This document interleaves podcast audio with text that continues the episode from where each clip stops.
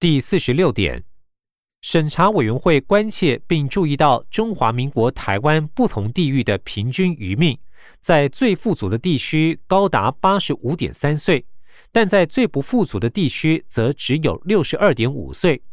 委员会建议政府除了各部会局处的合作研商之外，应进一步采取措施以降低风险，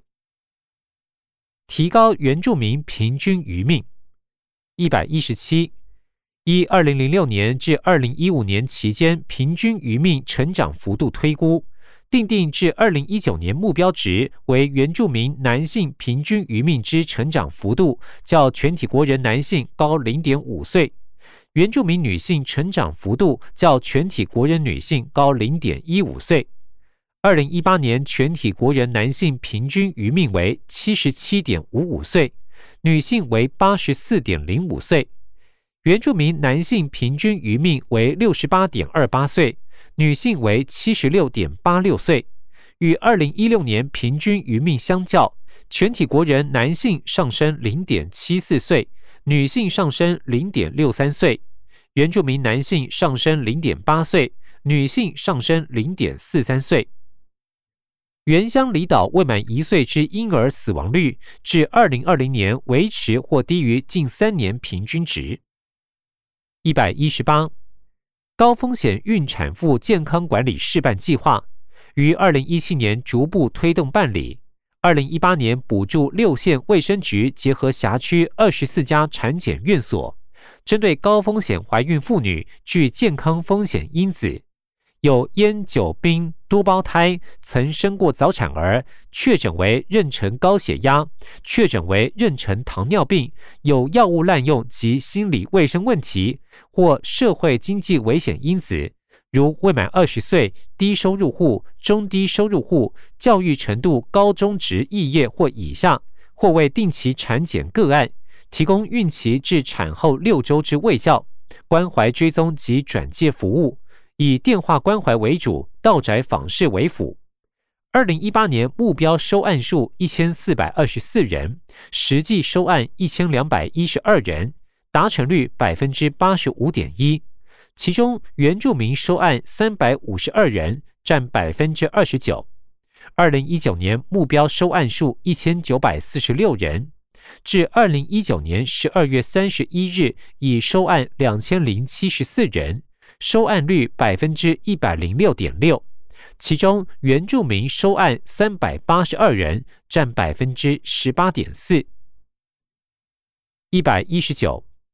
极低出生体重早产儿追踪关怀先驱计划，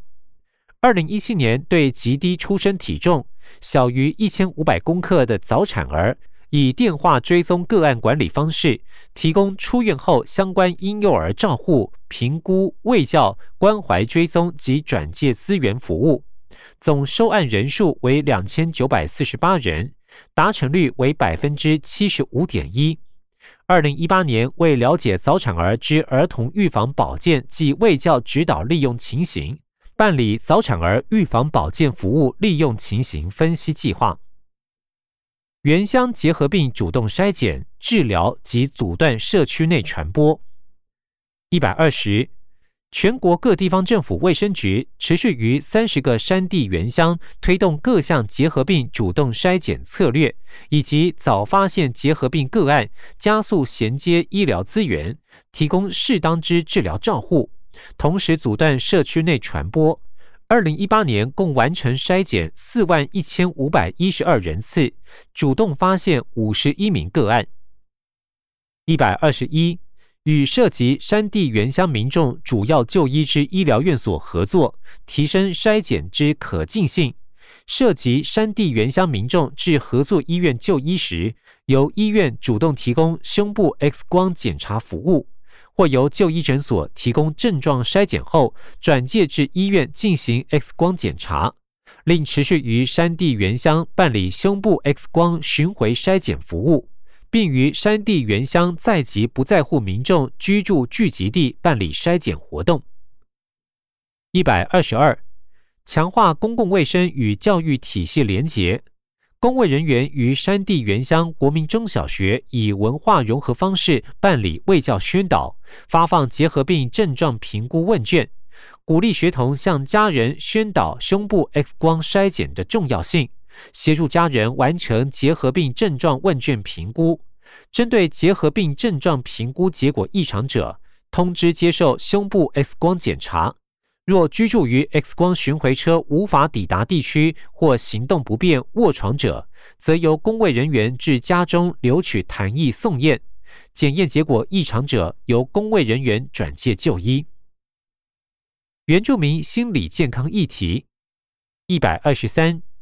二零一九年研析国内原住民二零一三年至二零一八年自杀死亡趋势，将提供原住民族委员会作为拟定原住民族自杀防治策略参考。根续办理全民健康保险山地离岛地区医疗给付效益提升计划。一百二十四，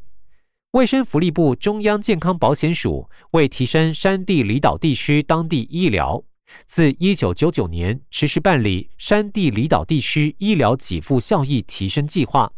二零一九年于五十个山地离岛地区共有二十六家特约医院乘坐三十个计划，服务当地民众四十七万余人，提供专科门诊、紧急医疗照护、夜间及假日预防保健、居家照护、卫生教育宣导、巡回医疗、转诊后送等服务。每月专科诊次大于一千九百诊次。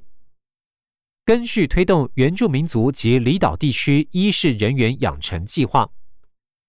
一百二十五，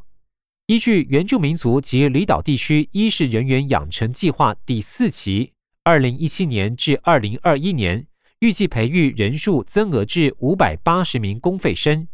自一九六九年至二零一九年，共计培育一千一百零六名。其中包含医学系五百九十三名，牙医一百零七名，药师四十四名，医事检验师二十三名，医事放射师三十七名，物理治疗师十五名，营养师三名，护理人员两百七十二名，职能治疗师五名，呼吸照护师一名，语言治疗师五名及心理师一名，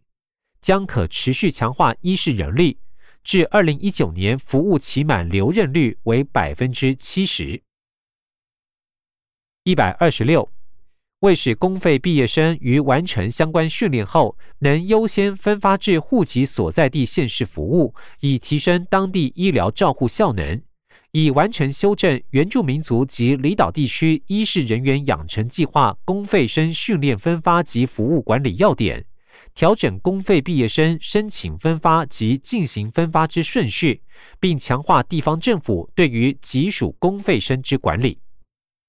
办理原乡事故伤害防治计划，降低原乡事故伤害。一百二十七，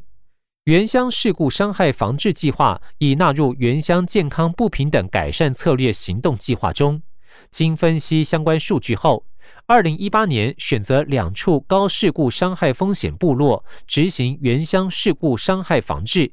并透过资源盘点，整合出可推动事故伤害防治之资源，由下而上方式办理原乡事故伤害防治计划，持续办理事故伤害防治宣导活动，跨部门、跨县市合作交流会议与事故伤害死亡及重大伤病回顾执行访谈。分析事故伤害死亡原因，作为二零一九年执行策略之依据，并于二零一九年持续办理本计划。第四十七点，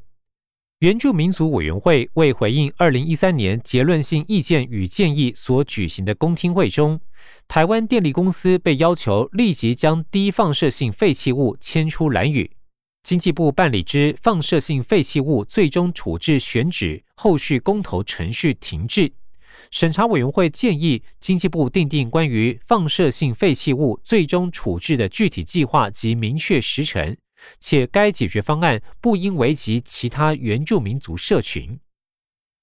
凝聚社会共识，优先推动新建放射性废弃物中期暂时储存设施。一百二十八。经济部依低放射性废弃物最终处置设施厂址设置条例规定，于二零一二年七月三日核定公告台东县达人乡、金门县乌丘乡等两处建议候选场址，是于二零一二年八月十七日及二零一六年五月五日。二度函请台东县及金门县政府同意接受协助办理法定低放射性废弃物场址地方性公民投票选务工作，为两县政府皆回函表示未予同意。经济部将持续与两县政府沟通，以争取同意协助办理公投选务工作事宜。根于二零一三年三月四日邀请行政院原子能委员会、内政部与中央选举委员会等机关召开公投评估研商会议，有关选址公投部分由经济部根续研议，并人都同台电公司持续进行台东县及金门县之沟通工作，以争取二线民众之支持。一百二十九。有关低放射性废弃物最终处置厂选址公投沟通工作，既有六大行动模组及广告文宣、调查研究、活动赞助、公益关怀、议题管理、组织动员。在该行动模组中，另展开三十八项行动方案。在台东县部分，办理完成达人乡各村逐户沟通。拜访时以倾听民意、搜集会诊村民意见、答复村民所提疑虑为主，并尔后办理选址公投优先采集场址所在乡原住民投票结果时，获得百分之五十以上同意。一百三十，总统于二零一六年八月十五日与蓝屿乡亲座谈会中才是挂号一有关核废料的迁移。将由台电公司、政府及民间成立平台，研议台湾核废料存放的问题，做好非核家园的准备，并将蓝屿核废料的处置作为最优先处理的项目。挂号二，针对核废料储存厂设置在蓝屿侵犯雅美达悟族人的权利。行政院将由政务委员召集雅美达悟族人相关部会、台电及学者专家成立调查小组，在族人的参与及监督下，半年内提出调查报告，再依据调查结果与雅美达悟族人对等协商，提出核废料尚未最终处置前之和解及补偿方式。一百三十一。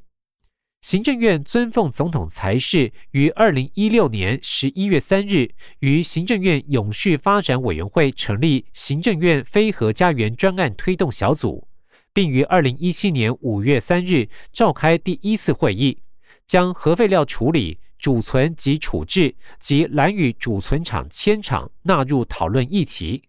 根于二零一九年三月十五日该推动小组第四次正式会议决议。将优先推动新建放射性废弃物中期暂时储存设施。经济部将督导台电公司积极办理并展开沟通，待凝聚社会共识后，再准备低放射性废弃物最终处置设施厂址相关法制作业及推动选址作业相关事宜。蓝屿核废料储存厂迁厂相关规划一百三十二。为督促台电公司办理蓝屿储存厂迁厂作业，行政院原子能委员会于二零一七年二月审定台电公司蓝屿储存厂迁厂规划报告，并请经济部督促台电公司切实办理蓝屿储存厂迁厂作业。为完备低放射性废弃物最终处置设施管理之相关法规。行政院原子能委员会于二零一七年三月完成修订低放射性废弃物最终处置设施厂址禁制地区之范围及认定标准，增列若原住民族地区为处置设施候选厂址，需符合原住民族基本法第三十一条，政府不得违反原住民族意愿，在原住民族地区内存放有害物质之规定。即应征得原住民族同意，使得为开发地区之相关规定，以确保原住民族权益。一百三十三，原住民族委员会自二零一六年十一月协助调查核废料储存于蓝屿之相关过程。二零一八年九月出版《核废料蓝屿储存厂设置真相调查报告书》，函送相关机关及原乡各地方政府参考。调查结果显示，蓝屿储存厂设置决策过程中，雅美达悟族人事前不知情。政府相关单位及专家学者系由技术层面进行考量，并以机密公文处理，使雅美达悟族人于过程中无法取得完整的正确资讯。调查报告书提出损失补偿、尽速办理组成厂迁厂、充实蓝屿地区医疗资源及设施、土为规划蓝屿地区未来发展等四项附带建议。相关权责部会将依附带建议持续推动各项工作。一百三十四，依据二零一八年三月二十九日总统府原住民族历史正义与转型正义委员会第五次委员会议提出，蓝屿核废料储存厂设置真相调查，后续应办相关事项，政府应尽速办理储存厂迁厂事宜。并由行政院原子能委员会会同经济部督导台电公司尽速规划办理，非核家园推动专案小组列管执行进度。行政院原子能委员会于二零一八年七月三十一日、十二月二十五日及二零一九年七月四日、十二月二十六日，邀集经济部原住民族委员会。台电公司召开蓝屿核废料储存厂设置真相调查后续应办有关迁厂及补偿事项讨论会议，决议依上述会议决定，持续督促台电公司积极办理蓝屿储存厂迁厂事宜。一百三十五，迁移蓝屿储存厂为政府政策，为在完成低放射性废弃物最终处置设施前。蓝屿祖存厂之持续运作与续租土地，确有必要与蓝屿地方维持良好互动。台电公司与蓝屿乡公所于二零一八年九月十日完成蓝屿储存厂之土地续租作业，除避免引发乡民抗争活动外，亦符合公共利益。令行政院于二零一九年十月十八日核定核废料蓝屿储存厂使用原住民保留地损失补偿要点。第四十八点，审查委员会仍旧关切青少年间性传染病的高离病率，以及十五岁至十九岁男生罹患梅毒与淋病人数的惊人增长。委员会也注意到，不安全性行为案例亦在增加当中。尽管体认到政府正采取各种措施为青少年提供性教育，委员会建议应进一步加强学校在性教育各面向的教学，并应让家长、教师与医事专业人员积极参与该过程。委员会建议政府扩展此领域策略方案与活动的范围，特别是让公民社会组织参与，并透过大众传播媒体促进公共辩论。青少年性传染病统计一百三十六，二零一八年青少年男性罹患梅毒人数并未有显著增加，淋病人数则显著减少。二零一五年至二零一八年青少年性传染病病例数统计如表二，此处配表格一张，表格上方说明为表二青少年性传染病病例数统计。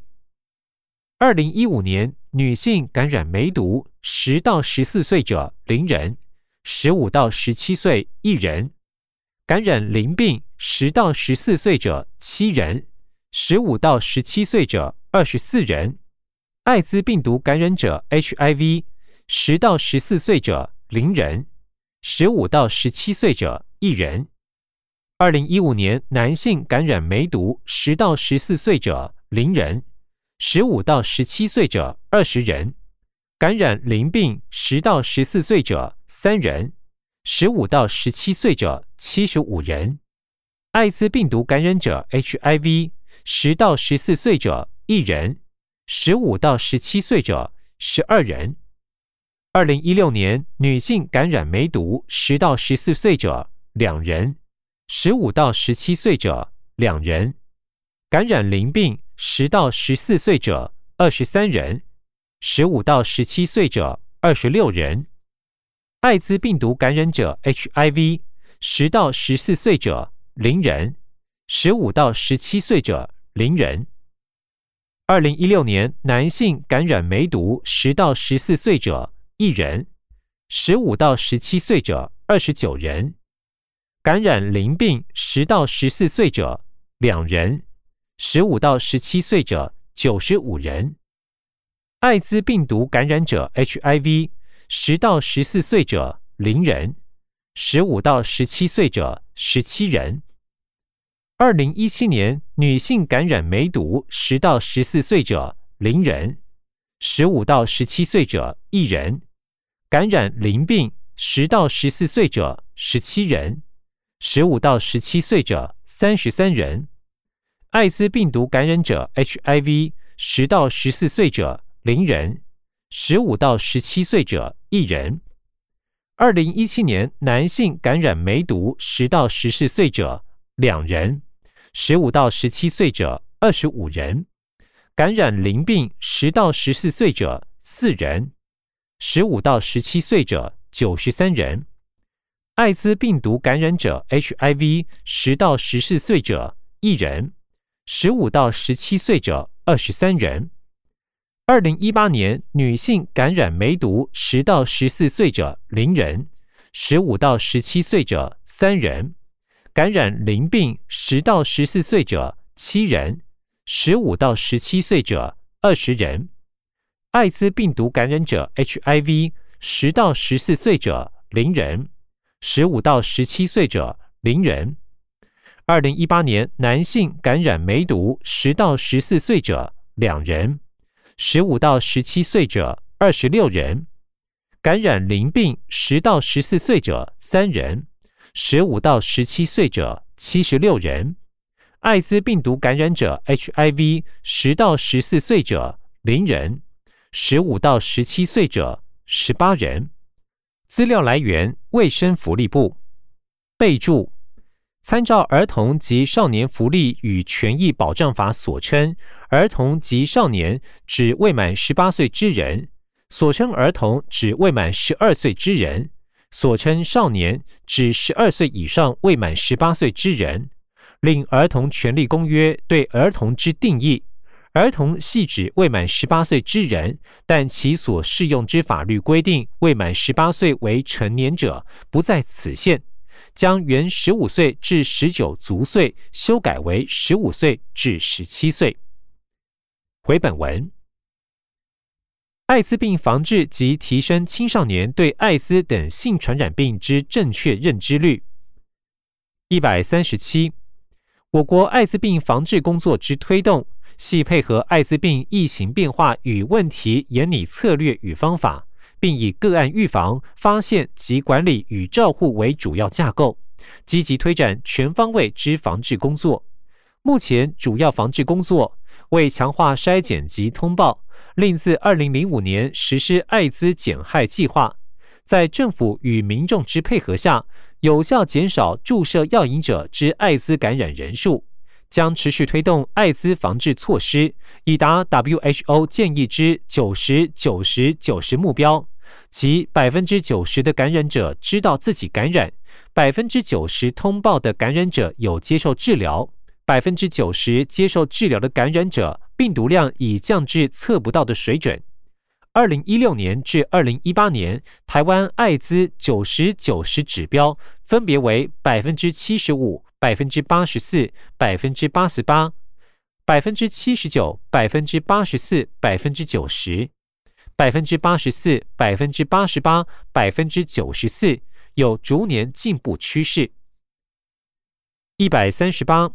为提升青少年对艾滋等性传染病之正确认知，持续办理各项卫教宣导，补助大专校院及民间团体等办理多元艾滋病防治宣导活动，并与教育部合作办理校园艾滋防治卫教、大专校院艾滋友善环境营造及创意宣导活动。委办民间团体设立健康社区服务中心，提供多元性别友善的环境及服务，并办理健康讲座、免费电话咨询、筛检及转介医疗等服务。落实校园性教育含艾滋病防治实施计划。一百三十九，为有效整合国内性教育相关资源，推展标本兼治的性教育，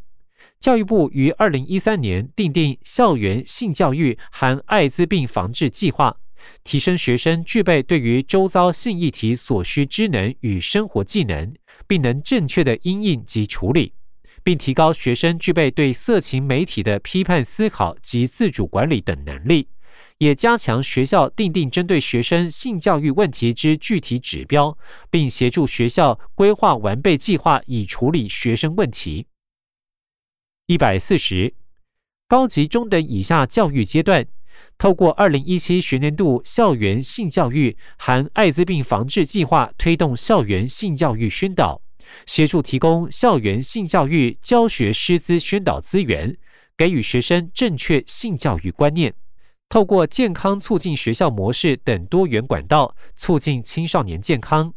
二零一九年，全国共办理二十四场校园性教育含艾滋病防治相关研习活动，以提升教师知能。一百四十一，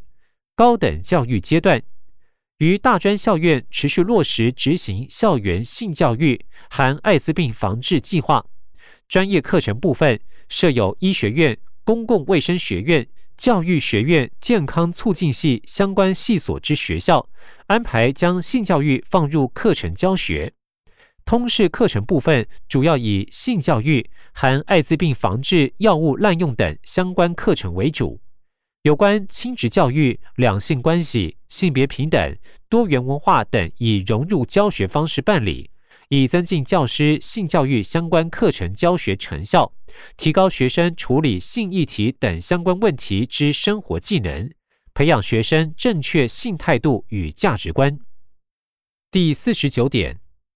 审查委员会注意到，政府在二零一五年编制心理健康促进政策白皮书，以及其成为二零一七年至二零二一年的国民心理健康计划。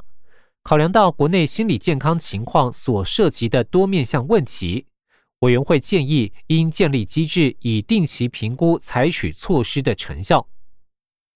一百四十二，自二零一七年国民心理健康第二期计划已列为卫生福利部年度重要施政计划之一，结合相关部会及县市政府，以提供全人、全程、全方位之心理健康，提升民众幸福正向能量。一百四十三，为管考计划执行成效，以分就结构面、过程面、结果面定定指标，并于每年四月、七月、九月及十二月办理每季管考作业。重要成果包括：挂号一，二零一八年标准化自杀死亡率为每十万人十二点五人，自杀死亡三千八百六十五人。较二零一七年自杀死亡三千八百七十一人减少六人，二零一九年一月至八月自杀死亡两千五百五十人，较二零一八年同期自杀死亡两千五百七十五人减少二十五人。自杀虽仍位居国人十大死因第十一位，但自二零一零年至二零一八年已连续九年退出十大死因。挂号二。委托地方政府办理推动心理健康网计划，至二零一九年，全国各县市均已建制心理健康网，各县市半数以上行政区域均可提供免费或优惠之心理健康咨询服务。挂号三，二零一九年推动医疗机构精神病人社区追踪照护品质提升计划，家访服务累计两千七百二十二人次。挂号四。二零一九年完成精神卫生法修正草案，挂号五至二零一九年提供跨区替代治疗给药服务县市达二十个县市五十八家机构，挂号六至二零一九年接办全国毒品危害防治中心业务个案管理资讯系统二十四小时免付费专线，增加县市政府各管及督导补助人力至六百零七名。挂号七，二零一九年办理家庭暴力相对人服务方案县市达二十一个县市。挂号八，二零一九年一月至九月，中高再犯性侵害加害人出监两周内接受社区处遇比率达百分之九十八点九。